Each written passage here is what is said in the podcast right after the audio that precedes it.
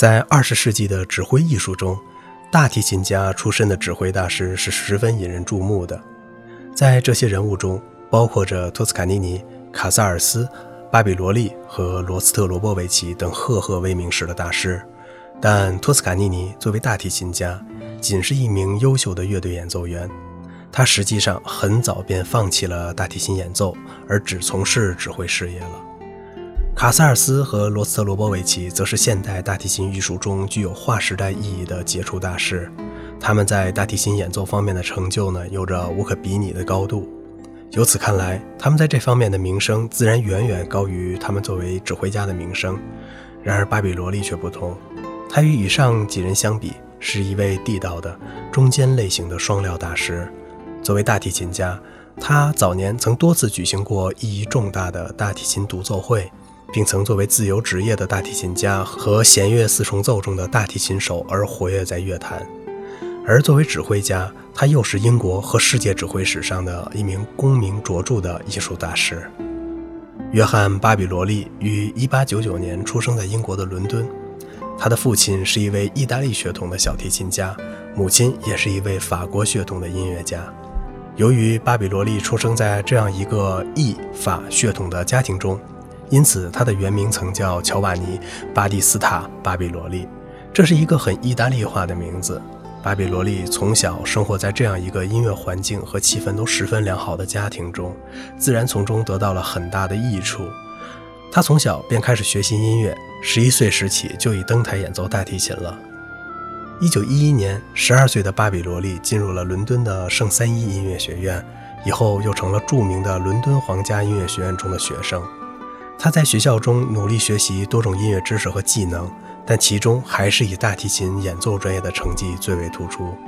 一九一九年，巴比罗利从音乐学院中毕业，便在当时的女王音乐大厅管弦乐团中担任了大提琴独奏演员。其实，他早在一九一五年十六岁时就开始了与这家乐团的广泛接触。一九一八年，巴比罗利应征入伍，但随着战争的迅速结束，他又重新开始了他的音乐生涯。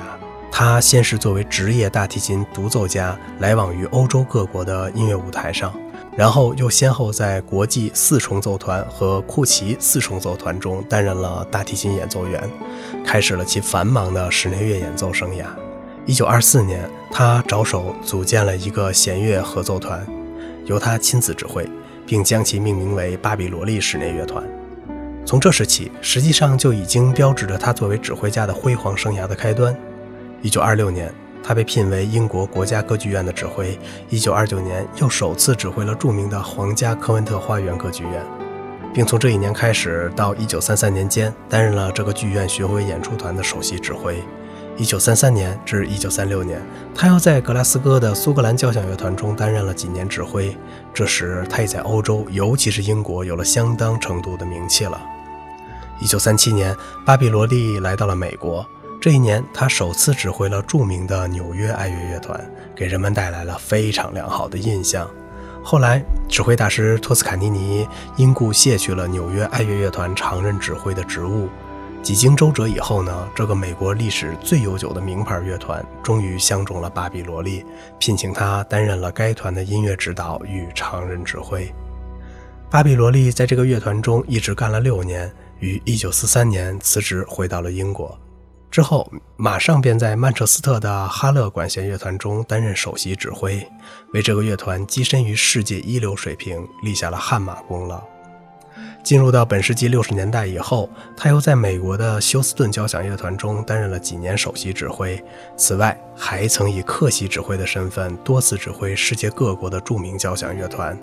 其中最主要的包括柏林爱乐乐团、波士顿交响乐团和芝加哥交响乐团等等。巴比罗利作为世界著名的指挥大师，尤其是英国的著名指挥家，他的最主要的功绩之一就是培养和造就了哈勒管弦乐团。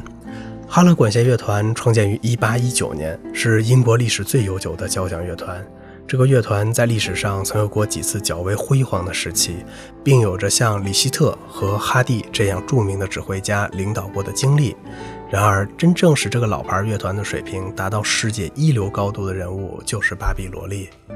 巴比罗利从1943年接任这个乐团常任指挥的职务以后，经过了数年的艰苦努力和严格训练，终于使这个老化而不景气的乐团恢复了生气，一举成为欧洲乃至世界闻名的一流乐团。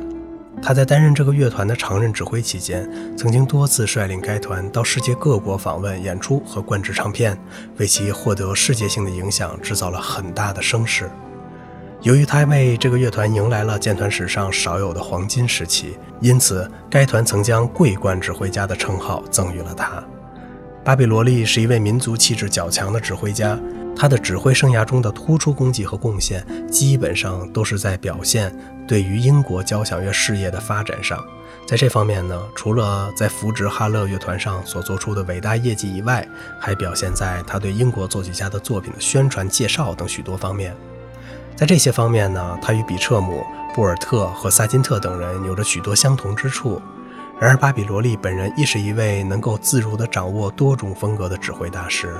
在指挥歌剧方面，他除了指挥英国歌剧以外，也非常善于指挥德国歌剧。五十年代时，就曾在科文特花园歌剧院指挥演出过瓦格纳的歌剧《特里斯坦与伊索尔德》，并且给人们留下了极深的印象。而对于意大利歌剧，他的演示则似乎更胜一筹，普契尼和威尔第等人的歌剧，在他看来都是很合他口味的。这恐怕与他从父亲那里继承下来的意大利血缘关系密切吧。巴比罗利的指挥风格是稳健、清新、细腻和流畅。在演示作品时，他能够最大限度地体现出抒情的浪漫情调，但却始终能够很好地保持相对的理智性。换句话说，就是能够极佳地掌握作品处理上的分寸感。从这方面来看，他是一位艺术修养十分深厚的指挥大师。巴比罗利在演示英国作曲家的作品上，其最为拿手的要数埃尔加、沃安·威廉斯和戴留斯的作品。他在指挥这些作曲家的作品时呢，那种得心应手、游刃有余的表现，给人们留下了极为深刻的印象。比如，他与英国著名女大提琴家杜普雷合作的埃尔加的大提琴协奏曲，就是极其精彩的、带有经典性的演示。他们合作录制的唱片，一直是这部作品的唱片中最具权威的版本。多年来，还始终未有人超越过他们。而这样精湛的诠释，在巴比罗利大量的擅长的曲目中，也仅仅是一个突出而微小的例子。巴比罗利除了对英国作曲家的作品的著名诠释以外，北欧作曲家的作品，则是他另一个尽情遨游的王国。也许是巴比罗利本身那种沉稳而细腻的气质，与北欧音乐中那清晰、秀美和自然的意境极相吻合的缘故，他对于北欧音乐有着一种很奇妙的理解能力和偏爱心理。这一切都在他指挥的西贝柳斯和格里格等人的作品中有着明显的体现。有的评论家曾评论他指挥北欧作品具有一种迷人的抒情美。这一点从现代的角度来看，的确是一种非常恰如其分的评价。说到这里呢，听众们大概认为巴比罗利只是擅长表现气质高雅的英国音乐和风格清秀的北欧音乐家的作品。巴比罗利对于风格沉稳深重、思想性强烈的德奥音乐作品和热情明朗、戏剧性较强的意大利音乐作品都有着十分独特的演示能力。前面已经提到了，巴比罗利在指挥瓦格纳、威尔第。和普契尼的歌剧时呢，曾经有着非常激动人心的成功。其实他在对德奥交响乐作品的演示上呢，也有着很了不起的成就，尤其是对于后期浪漫主义作曲家的作品，他有着十分出色的驾驭能力。在这里最为突出的例子就是对马勒作品的解释，他曾是国际上一系列马勒作品指挥专家中的一员，而对于意大利音乐，他的身上则有这种本能的血统优势。这一点，听众们从前面的阐述中已经有了了解了。在这里需要提出的是，他不仅善于指挥意大利作品，而且还改编了许多意大利作曲家的作品，如将克莱里的小提琴曲和佩格莱西的歌剧音乐改编成管弦乐作品等等。这些工作呢，都有着极为积极的意义。巴比罗利是英国在世界上威望最高的指挥大师。他的艺术生活对英国的音乐事业所产生的影响非常巨大。由于他在艺术上的功名卓著，1949年曾被封为爵士，1958年又被曼彻斯特市封为荣誉市民称号，1969年又被英国皇家封为荣誉侍从称号，成为英国音乐史上获得荣誉称号最多的音乐家之一。一九七零年，巴比罗利在伦敦逝世，享年七十一岁。好了，感谢听完本期节目的朋友们。如果您喜欢这个小小的播客节目呢，就请您点击一下订阅，并且点击一下关注，谢谢您的支持。